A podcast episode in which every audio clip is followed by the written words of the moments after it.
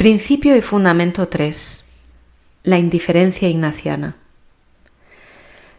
La tercera parte del principio y fundamento se centra en comprobar hasta qué punto la propia vida se orienta hacia el fin, es decir, hasta qué punto el ejercitante cree realmente en Dios. Esta comprobación se hace por medio de una especie de examen acerca de la indiferencia en la que uno se encuentra frente a todo lo creado en relación con el fin para el que uno ha sido creado. ¿Prefiero a mi Dios, mi fama o mi vida al efectivo servicio y alabanza de Dios? Si así fuera es que no creo verdaderamente en Él, es que mi vida no se encuentra bien ordenada hacia su fin sino desordenada, no se halla orientada hacia su meta sino desorientada. Se podría decir que Rafael casi da por supuesto que el ser humano vive para alabar a Dios más y más cada día. Está como con naturalmente seguro. Yo pertenezco a Dios, mi fin es Dios y Él es el único que puede llenarme por completo. Son también muchísimos los pasajes en los que Rafael escribe cosas semejantes. Sin embargo, nos parece que la que podríamos llamar una teología del qué más da es muy original suya y se halla presente de modo constante en todos los momentos de su evolución espiritual, como corresponde a algo tan fundamental.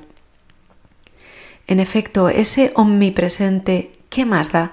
de Rafael es otro modo de hablar de la indiferencia espiritual que el ejercitante ha de tener captada al finalizar el principio fundamento y que ha de llevar luego consigo como presupuesto básico y permanente de los siguientes pasos de los ejercicios, que por su parte contribuirán a consolidarla al tiempo que en cierto modo la superarán. Rafael lo ha vivido así en su movida vida espiritual. Hay quien teme buscar de verdad la indiferencia espiritual porque piensa que lo va a deshumanizar, que lo va a hacer insensible y acartonado, pasivo ante las necesidades del prójimo y despreocupado del bien común. Es un temor comprensible, pero injustificado ante la verdadera indiferencia espiritual, que es más bien condición de posibilidad de la libertad, que nos capacita para vivir descentrados de nuestros egoísmos. Rafael sabe bien la indiferencia. Almas completamente indiferentes a todas las penas y alegrías, pero que esa indiferencia no caiga en apatía o en otra cosa peor, ¿me entiendes? Que sea un abandono por amor a Jesús, que el amor sea el que nos rija y no el egoísmo de un camino fácil. Hay también quien piensa que tal indiferencia espiritual es solo cosa de monjes, todo lo contrario. Rafael sabe que es más bien una actitud básica, propia del amor que ha de estar en la base de toda vocación cristiana. El fruto espiritual de la indiferencia es esa serenidad que da el amor a Dios y el amor al prójimo. Es la alegría espiritual. Ya no me importa mi vida, ni mi salud, ni la enfermedad, solo encuentro consuelo en hacer tu voluntad. Por eso me llena de tal alegría que a veces tengo el corazón tan lleno que parece que va a estallar. La santa indiferencia es la otra cara de la moneda, de la actitud espiritual propia de quien ha comprendido bien el fin de la vida humana y sabe que tal fin es solo Dios. Las dos palabras tan repetidas por Rafael Arnaiz. Pero para llegar a comprender eso, no solo con la cabeza, sino también con el corazón, no es algo que esté en nuestras manos, es una gracia que hemos de pedir siempre a Dios como lo hacía Rafael. Del número 23. Por lo cual es menester hacernos indiferentes a todas las cosas criadas, en todo lo que es concedido a nuestro libre albedrío y no le es prohibido, en tal manera que no queramos de nuestra parte más salud que enfermedad, riqueza que pobreza, honor que deshonor, vida larga que vida corta y por consiguiente en todo lo demás, solamente deseando y eligiendo lo que más nos conduce para el fin que somos criados. De la carta a su tío Leopoldo desde Oviedo, 3 de junio de 1934. Espero verte cuando vengas a Covadonga y entonces allí, a los pies de la Virgen, hablaremos de Dios. Ni tus penas ni las mías merecen comentarios. ¿Qué más da salud que enfermedad? ¿Y qué más da riqueza que pobreza cuando se tiene a Dios? De la carta a su tía María desde Oviedo, 23 de julio de 1934. ¿Qué más da que estemos arriba o abajo, cerca o lejos de Dios? Dirijamos a Él nuestras miradas y unámonos para alabarle, unos en la vida monástica, otros en las misiones, otros en el mundo, unos de una manera y otros de otra. ¿Qué más da? Él lo llena todo. Y si nos miramos unos a otros perdemos el tiempo. Muy hermosa es a veces la criatura, pero su vista nos distrae del Criador. Debemos seguir con la vista fija en Él lo mismo estando entre santos que entre pecadores. Nosotros no somos nada, nada valemos ni nada servimos cuando estamos distraídos y no hacemos caso del Señor. No perdamos pues el tiempo, y si con un pequeño sacrificio, con una oración o con un acto de amor agradamos al Señor, entonces podemos decir que por lo menos hemos servido para algo, que es para darle a Él mayor gloria. Esa debe ser nuestra única ocupación y nuestro único deseo. De la carta a su tío Polín desde Oviedo 12 de agosto de 1934. Saluda a las clarisas de mi parte y que le pidan a la señora que se cumpla en mí la voluntad de Dios, aunque me cueste un poco el verme fuera de la carta a su abuela Fernanda desde Oviedo 30 de septiembre de 1934. ¿Qué más da ser trapense que ser militar, ser pobre o rico, alto o bajo, hombre o mujer? El amor a Dios debe ser único y no valdrá decir allí un día delante de Jesús, yo, Señor, te he querido, pero como he tenido que ir todos los días al cuartel, pues claro, el militar no puede ocuparse en otra cosa, y el labrador, ocupado con sus yuntas, tampoco tiene tiempo, y el intelectual no puede interesarse en ñoñeces de fraile, y así sucesivamente todo el mundo. Ya ves, tú tienes muchos años, pero ¿qué más da? Ves el sol, el cielo y las flores que son criaturas de Dios y publican su gloria. Tienes un sagrario cerca donde puedes hablar a Jesús para que Él te consuele en todo. Tienes un nieto que te quiere mucho, aunque tú no lo creas, que ha pedido y pedirá por ti en un coro de monjes del Cister. En una palabra, tienes a Dios y a la protección de la Virgen ¿Qué más puedes pedir? No me digas que te falta algo porque lo tienes todo. De la carta al padre Abad, don Félix Alonso desde Ávila, 9 de octubre de 1935. El Señor me ha ido dando a entender que el mundo no es mi sitio. Me quiere junto al sagrario y yo, reverendo Padre, al sagrario quiero ir. Vuelvo pues a pedir a la comunidad que admita a este pobre hombre que no quiere nada ni desea nada más que estar en la casa de Dios. ¿No merezco ser monje? ¿Cantar la Santa Misa? Señor, si te he de ver muy pronto, ¿qué más da? Los votos. ¿No amo a Dios con todas mis fuerzas? Pues ¿qué más votos? Nada de eso me impide el estar a su lado, el consagrarle mi silencio con los hombres y el amarle calladamente, humildemente, en la sencillez del oblatado. San Benito los admitió y entre ellos hubo santos. ¿Por qué no he de ser yo uno de ellos? Con mis fuerzas no podré, pero con Jesús y María a mi lado lo puedo todo. Cuando flaqué, ellos me ayudarán. De la carta a su tía María desde Oviedo, 20 de diciembre de 1935. Cuando estemos en la gloria amaremos al Señor desde los brazos de María, pero ¿hasta entonces? Pues nada, muy fácil. Le amaremos desde nuestra pequeñez, desde este corazón tan chico, desde esta noche en una mala posada, como decía la santa refiriéndose a esta vida, en que todo es obstáculo para gozar de Dios, siendo el mayor obstáculo nosotros mismos. Ánimo, hermanilla, no me hagas caso, pasa por encima de la criatura, pasa por ti misma y llama a Dios.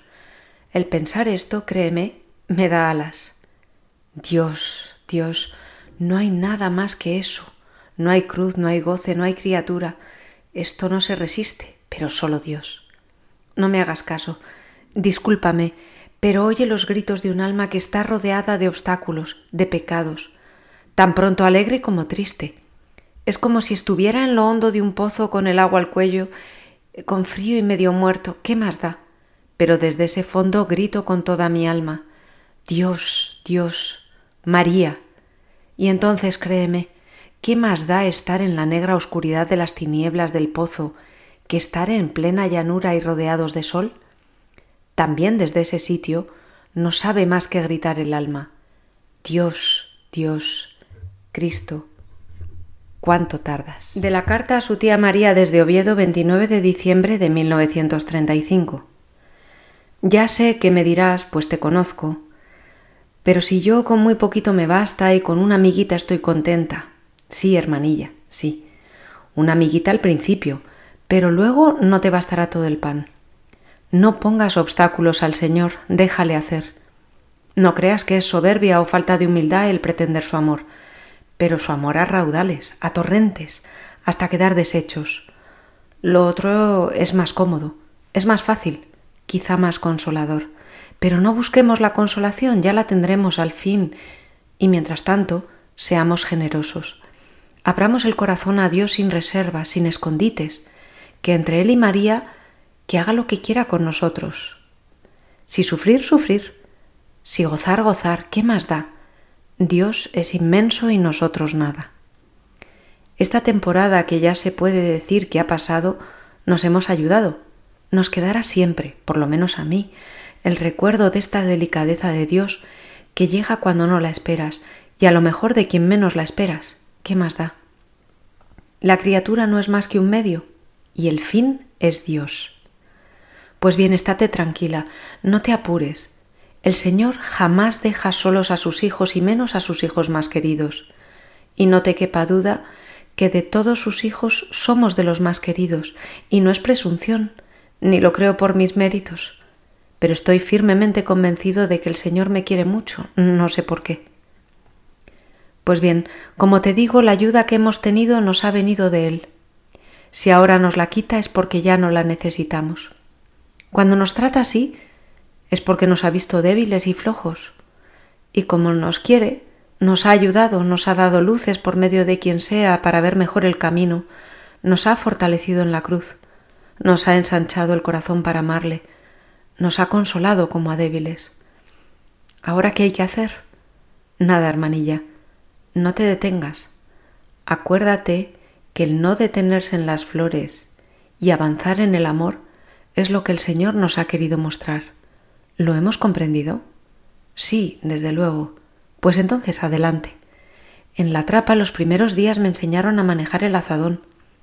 En cuanto ya supe me dejaron solo. Ten la seguridad que en mis muchas o pocas fuerzas en el silencio de mi trapa te estoy gritando, hermana, ama a Dios, déjate amar y no hagas más. Alma de Dios que quieres entregarte a Él, ¿a qué esperas? ¿Por qué sufres? ¿Por qué lloras? ¿Por qué ríes? Nada de esto te inquiete, ni te importe. Inúndate en ese amor, sube y vuela hasta Él. Y si caes, ¿qué más da? Caes tú y tú no eres nada vuélvete a levantar y vuelve a volar. Con Dios todo se puede, todo se olvida. No hay palabras, hermanilla, no hay palabras. Solo hay una, que es amor. Y cuando ese amor se refiere a Dios, lo mejor es el silencio. ¿Me entiendes? Qué barullo tengo dentro. De la carta a su padre desde el monasterio 9 de febrero de 1936. Si vieras, querido Padre, esto es tan corto y pasa tan deprisa. Si yo pudiera hacer ver a todo el mundo que solo hay una cosa necesaria y que todo lo demás... En fin, ¿qué quieres que te diga que tú no sepas? Nada te puede decir tu hijo el trapense, que seguramente no hará sus votos delante de los hombres, pero que cada día es más trapense delante de Dios. ¿Qué más da? La cuestión es saber aprovechar esta vida, sea de una manera o de otra pero siempre amando a Dios y viéndonos como lo que somos, peregrinos en la tierra. Nuestra patria es el cielo, todo lo demás es de paso, ¿no te parece? Bueno, no quiero predicar que aún no tengo órdenes. Te aseguro que me van a costar más los latines a mis veinticuatro años que el estropajo y las escobas. ¿Qué le vamos a hacer? Hoy nos ha hablado el reverendo Padre en el capítulo de la obediencia y está claro que el que obedece al superior hace la voluntad de Dios. De la carta a su tía María desde el monasterio 23 de febrero de 1936. ¿Qué más da el lugar? ¿Qué más da ser el primero o el último si el puesto que tenemos en la tierra es el que ha elegido el Señor para nosotros? Ocupémoslo bien. Amemos nuestro lugar en la tierra, pues es voluntad de Dios. No nos importe que sea alto o bajo, que sea con salud o sin ella, que sea la tierra o el mar. Es un sitio de paso, no tiene importancia en la eternidad que es nuestra patria verdadera, la eternidad con Dios. Mientras tanto, esperemos, esperemos con fe, con paciencia, con paz, con amor, desprendidos de nosotros mismos sin deseos propios ni buscando cruces ni caminos. El Señor, si nosotros somos dóciles, nos los enseñará, nos mostrará o la senda o la carretera, lo mismo da, con tal de que a Él conduzcan. Y como te digo, también nos dará la cruz sin nosotros elegirla. Aceptémosla y saltemos de gozo por la dicha inmerecida de tenerla. En eso nos distinguimos de los amadores de Cristo, Bendita la cruz que a Él nos aproxima. En fin, no sé qué más decirte que ya no sepas. Muchas cosas te diría, pero temo faltar al silencio. No te preocupes por mí, ni si soy feliz o desgraciado, estoy con Dios y esto me basta. Él me tratará como mejor me convenga. Yo qué sé, cuando nos toca gozar, gocemos con alegría, y cuando padecer, pues también. El Señor lo mismo está en el tabor que en el Calvario aunque en el Calvario es donde se le encuentra más fácilmente, ¿no te parece? Hoy domingo, en la larga fila de trapenses que nos acercamos al sagrario a recibir a Cristo, había uno que se acordó de ti. No es la primera vez, como podrás comprender. ¿Para qué estoy yo entonces aquí? Bueno, quiero cerrar esta carta con lo que ya te he dicho y perdóname lo pesado que soy, pero es que hasta que no tengamos un perfecto abandono en manos de Dios, no habremos hecho nada. Pero mira, que sea un abandono alegre, que sea confiado de veras, que el Señor vea en nosotros almas completamente indiferentes a todas las penas y alegrías, pero que esa indiferencia no caiga en apatía o en otra cosa peor, ¿me entiendes? Que sea un abandono por amor a Jesús, que el amor sea el que nos rija y no el egoísmo de un camino fácil.